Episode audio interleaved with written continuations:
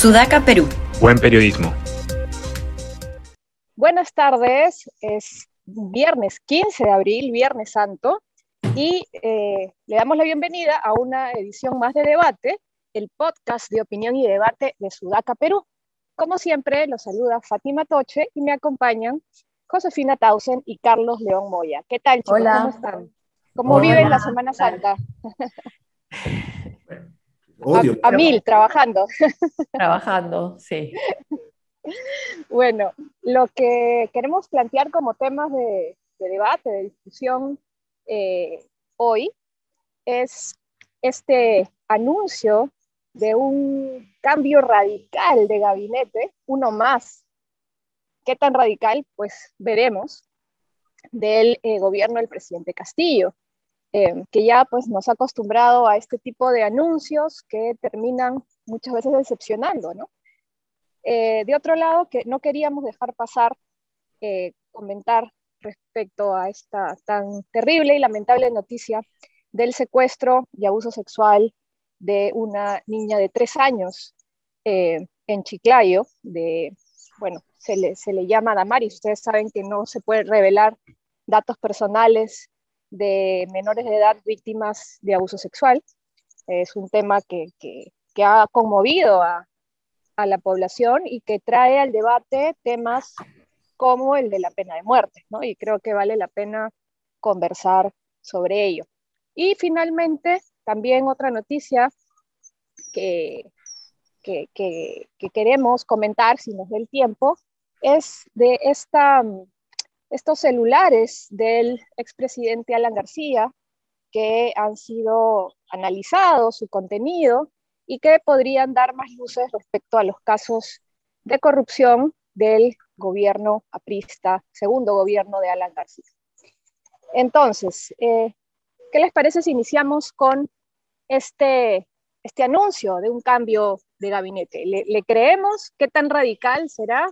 ¿Para qué lado se inclinará? ¿Quiénes estarían dispuestos a integrar este gabinete? ¿Qué opinan?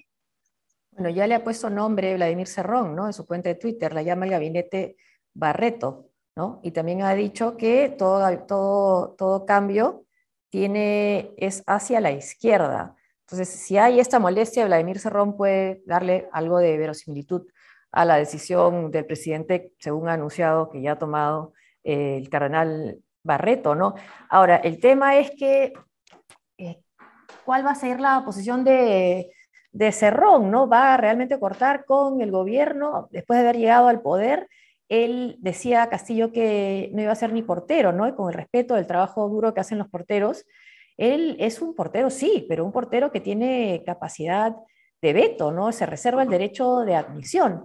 Entonces, si corta con, eh, con Perú Libre, Pedro Castillo, y si también corta con el entorno de los profesores, bueno, ¿con quién va a gobernar? También hay una entrevista de hoy en Gilderant en sus 13, a Katy Ugarte, hecha por Rebeca Diz, y ella se queja, ¿no? Fastidiada porque en el gabinete corto que estuvo a Valer fue reemplazada por eh, alguien que ella considera caviar, ¿no? Entonces también ese sector va a reclamar su participación en el gabinete.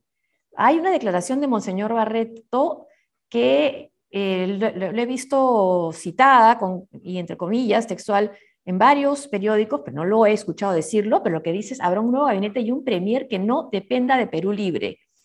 Entonces, va a haber ahí una ruptura con quién va a gobernar Pedro Barreto, porque en el Acuerdo Nacional, claro, hay unas distintas instituciones, pero fundamentalmente están los partidos, ¿no? Y los partidos que están representados en el Congreso, ¿con quién sería? Con el grupo de Bermejo, que fue a la reunión de Palacio de Gobierno, no le alcanza. Con AP, con un sector más allá de los niños, con APP, esa es la pregunta. O sea, ¿va a cambiar realmente? ¿Va a haber un corte con quienes lo llevaron al poder? Eso vamos a ver en la próxima reunión del Acuerdo Nacional. Claro, el día de ayer mi primera impresión fue también que eso era ¿no? Hildebrand, en sus tres también, ¿no? Tú lo como engañado, el pobre Barreto, ¿no? Llevó las narices por un anuncio como este de Pedro Castillo, y era mi primera impresión, pero conforme iba pasando el día, no sé si es porque sea Semana Santa y Barreto sea cardenal, ha ido al parecer este, mucho rumor y mucha especulación al respecto, ¿no? Incluida la, las pataletas usuales de, de Vladimir Cerrón. Que claro, él dijo que no iba a ser ni portero, ¿no? Pedro Castillo. Pero claro, en inglés hay esta palabra que es gatekeeper, ¿no? Que es como protector de la puerta. Y ese es, parecer, ese, no, yo no soy portero, yo soy gatekeeper, yo soy la persona que te deja o no te deja entrar claro. a este recinto. Y Cerrón es eso, no es un portero, es un gatekeeper.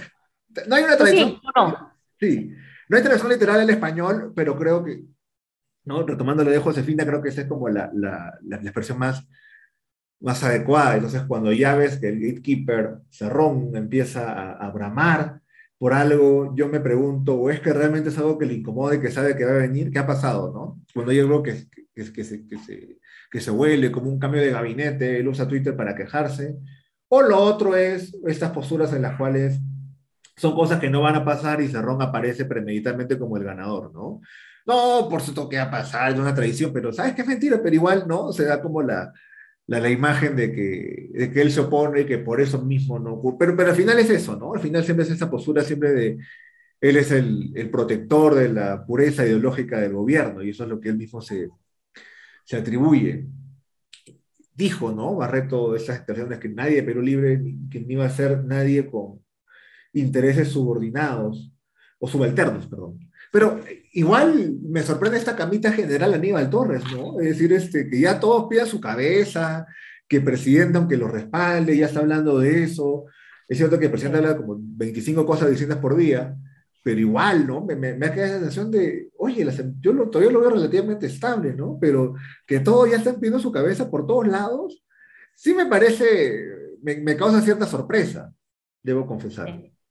Katy Ugarte Pero también habla, tiene que salir. Sí, Cerrón ya antes a, cada vez que hay un atisbo de cambio en el gabinete, que no han sido pocas veces, ha salido de alguna manera eh, días previos a, ajustar o a, ahí a, meter presión para no perder las cuotas de poder y, y, y luego de, de, de, esto, al final siempre hay un par de, de operadores de Cerrón dentro del gabinete. Ahora, no sé qué tanto margen tenga Castillo para hacer este cambio radical en el que no hay intereses de Perú libre, cuando tiene, no, no creo que vaya a arriesgar la cantidad de votos en el Congreso que necesita para, para mantenerse, ¿no?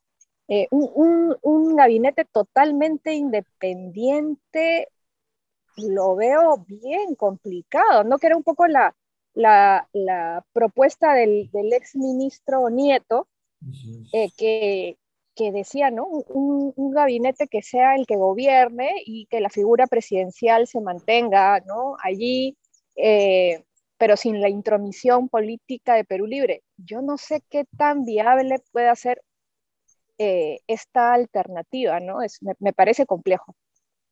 Todo va a depender de las alianzas que pueda hacer con los votos que necesite para comenzar, para darle un voto de confianza a este gabinete de eh, unidad nacional, que haya dicho también el cardenal Barreto, ¿no? A esto lo ha llamado un golpe eclesiástico.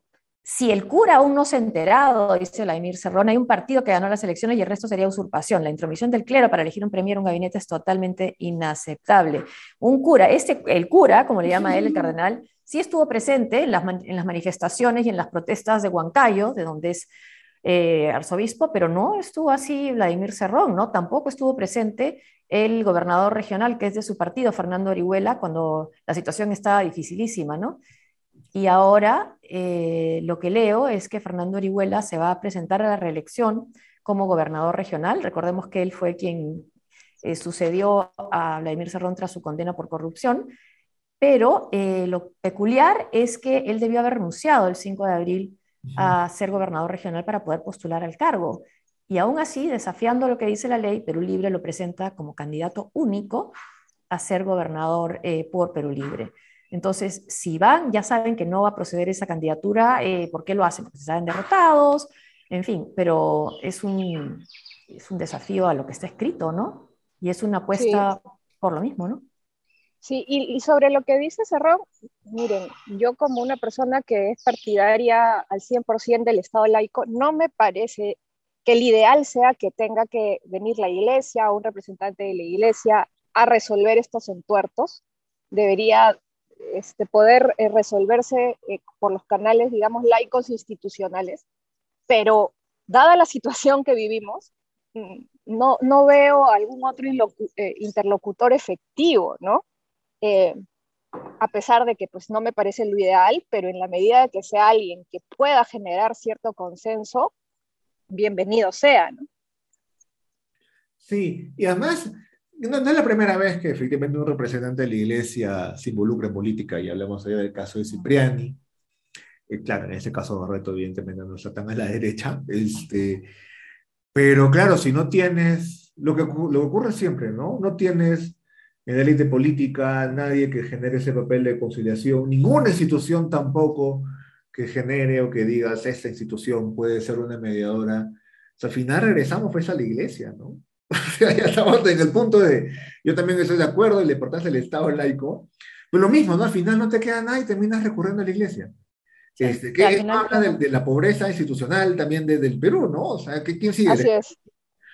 O sea, al final, el de iglesia finalmente terminan siendo las instituciones con más respaldo y legitimidad para una cosa de ese tipo. bueno, el ejército evidentemente no ha salido a tallar, pero Felizmente. Me parece que es una prueba ¿no? de, lo, de lo frágil que es, que es todo.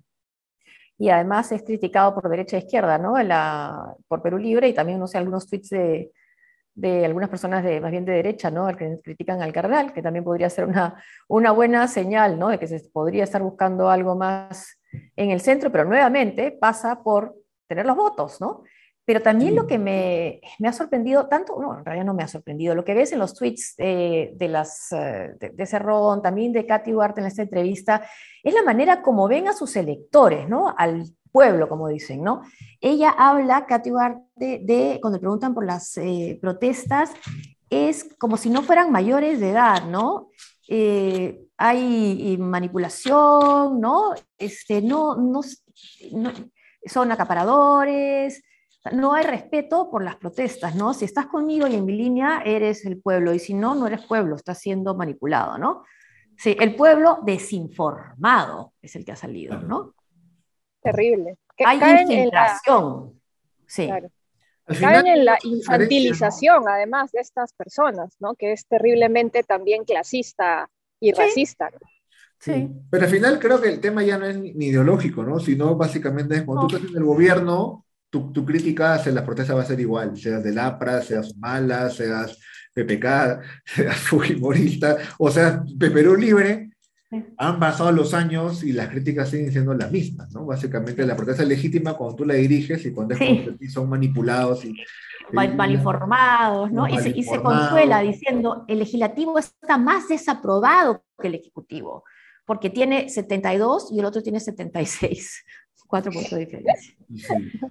¿Qué tal consuelo? Sí, pues, sí. Ahora, bueno, quizás, ah, sí. sí. No, dale, dale. Creo que iba, de ahí podemos ir a, lo que sí ha sido un rechazo masivo y en las calles, ¿no? Eh, por el caso de la niñita de tres años en, en Chiclayo, ¿no? Manifestaciones en Chiclayo, manifestaciones en Lima, y creo que entonces ahí sí sale la ciudadanía indignada, ¿no? Y lo que molesta, por supuesto, es que se use en TikTok y se muestren las imágenes de la niña. Y lo que también molesta es la ocupación política, ¿no? De inmediato, de los que están sobre todo en el poder, recurrir a esta figura, nos salimos del pacto de San José y aplicamos la pena de muerte. Y, y, eso ha sido un, un, mensaje que ha venido por parte de la derecha, el, el, general Montoya, y por parte de la izquierda, ¿no? Guido Bellido también lo vi eh, mandar un tuit, ¿no? Utilizando este hecho pues terrible y lamentable como un pretexto para eh, que el Perú salga de la competencia de la Corte Interamericana de Derechos Humanos, ¿no? Y plantear eh, la pena de muerte como una solución, digamos, o una salida a esta clase de, actos terribles, delitos execrables, que lamentablemente, pues, son más frecuentes de lo que queremos creer y pensar. Em, yo creo, sacando el foco de los problemas de fondo que ocasionan que una sociedad como la nuestra sea tan hostil contra las mujeres y contra los niños y niñas en general, ¿no? El, el, el, debate de la pena de muerte nos saca del debate de fondo, creo yo. Sí, y además que digamos, hay una serie de medidas, yo no soy especialista en el tema, así que no, no sé con detalle cuáles sean, seguramente son varias y complejas en áreas de prevención, ¿no? Durante luego, posterior al, al, delito y todo lo que se puede hacer al respecto, pero siempre que ocurre eso, o cada que ocurre eso, mejor dicho, es, bueno, pena de muerte. Eh, salimos del Pacto San José y pasan dos días y se acaba el tema. ¿no? Pena de muerte, pena de muerte, pena de muerte haciendo el pacto y, y hasta que ocurra nuevamente. Y, cuando ocurre, lo ha ocurrido, vamos al Pacto San José, cada uno con sus intereses subalternos, un, un tipo de derecha porque esos son unos caviares y nos evitan matar gente, un grupo de izquierda porque, bueno, pues no tienen nada que decir, entonces se suben al coche, ¿qué van a decir después de eso? Porque finalmente es una propuesta que, aunque, aunque sea, aunque no tenga efecto concreto sobre los casos, que en el caso de la pena de muerte, digamos, no, es muy disuasora, este, es popular, ¿no? La gente quiere pena de muerte, entonces es este... Eh, es lo más usual. Pero sí, al final nuevamente es como, una, una, nube de humo, ¿no? Dos días en las cuales, no el caso, el caso es dramático y es espantoso y merece no solamente una sanción, sino también una serie de leyes y políticas públicas que evitan que eso ocurra. Pero cuando pasa solamente tenemos a cinco o diez políticos gritando pena de muerte por dos días, ¿no? Y después se callan. Sí. Y se callan. Es el alcalde claro, y se callan, sí. Claro, y, y, y, desaparecen. O sea, lo más probable es que el lunes nadie vuelva a hablar, ningún político, sobre la pena de muerte. No. No, no, y, el alcalde de, Chiclayo, eh, cuando se presenta en Facebook, dice que pareció bien, no va a haber festejos por el aniversario de Chiclayo, pero termina nuevamente apelando a la pena de muerte. Y que también apela a esa salida, de, que por qué estamos en la Corte Interamericana de Derechos Humanos, es Tania Ramírez García, la congresista que se puso a bailar al ritmo de fuera del mercado y que tiene Hildron eh, la, un poco de de información, bastante información sobre su pasado, ¿no? que incluye que salió de una tienda de metro en el 2015, en la esquina de Gregorio Escobedo y Pershing. En su cartera tenía un acondicionador de Pantene, una barra de desodorante, un gel de ducha Nivea, un, paquete de medias. No puede ser. Yo también hago eso, pero a mí no me chapa. Yo una vez me robé un melón de Plaza Vea, lo voy a confesar acá, me robé un melón pero me parece que hay cierta destreza en robarse un melón. Pero ¿cómo le van a tantas? Un acondicionador y un par de medios. Pero, pero tú no te llevas el acondicionador de Pantene. Digamos, vea mi foto, sabrá que no me robé el acondicionador. Pero, se lo ha escondido, ¿no? O sea, varias cosas. O, sea, es una tendera, una tendera. Digo, bueno, bueno, tampoco sorprende, ¿no? Tampoco sorprende. A, mí cuando pasa eso, a mí me genera como pena porque los, los atrapan. Es decir, este, hay gente que roba cabanos y dice, no, yo me robo Sparkies. Ya no existe. Pero es comida, ¿no? Sí. Claro, pero se roba un acondicionador, medias, qué cosa, una aspiradora. No, está robando comida. 200 soles, sí. En, no puede ser. En eso. Bueno, pero ya, ya vemos quiénes son los, los abanderados ahora de, de, la pena de muerte, ¿no? Y, y claro, a los tenderos, Mole, y te apuesto que a, no. a los tenderos, a todos, ¿no? O sea, imagínate. Eh, sí, o sea, eh, y siendo un caso tan emblemático que he visto que ha podido convocar en una misma marcha a personas de Con mis hijos no te metas y movimientos feministas, debería poder eh, ser un parteaguas para que realmente se impulsen políticas de fondo que prevengan este tipo de situaciones y no quedarnos en lo anecdótico, pero visceral, lo puedo entender, de solicitar la pena de muerte. ¿no? Aquí se necesitan justamente la educación con enfoque de género es una de las cosas, una de las medidas que, que, que, ayuda a la prevención de este tipo de situaciones, a, una reforma también de, de, cómo se llevan estos casos en el Poder Judicial, en el Ministerio Público, cómo una persona así puede haber estado eh, libre por tanto tiempo, les aseguro que no debe ser la primera vez que comete un delito contra la libertad sexual. Pero ya vemos cómo funcionan las cosas, ¿no? En nuestro país, lamentablemente, en esos temas. Ya no nos quedó tiempo para eh, conversar esta información o comentar la información publicada por este medio donde estamos, por Sudaca, de que finalmente el Ministerio Público va a poder acceder a la información, que no sea tipo personal, en los dos celulares incautados del expresidente Alan García tras eh, su muerte en el 2019. Eh, sí, 2019. No, 2019. Y eh, bueno, eso lo comentaremos eh, el, lunes. El lunes. El lunes, el lunes, así es. El lunes bueno, y los dejamos entonces a seguir disfrutando de su eh, Semana Santa, de su fin de semana largo, quienes lo han podido disfrutar plenamente. Eh, no tuvieron viajes, especialmente. No tuvieron viajes, cancelados. Sí. Eh, sí, pucha, sí. Ojalá que hayan podido llegar a su destino los que querían viajar. Y con nosotros será hasta el día lunes en un eh, nuevo episodio de Debate. Y los invitamos, como siempre, a seguirnos en las redes sociales, YouTube, Twitter, Instagram, Spotify, SoundCloud, eh, como Sudaca Perú o Sudaca P. Que tengan un buen fin de semana. Chao. Gracias. Chao, Carlos. Chao, Fátima. Gracias a ustedes por seguirnos. Chao. Chao.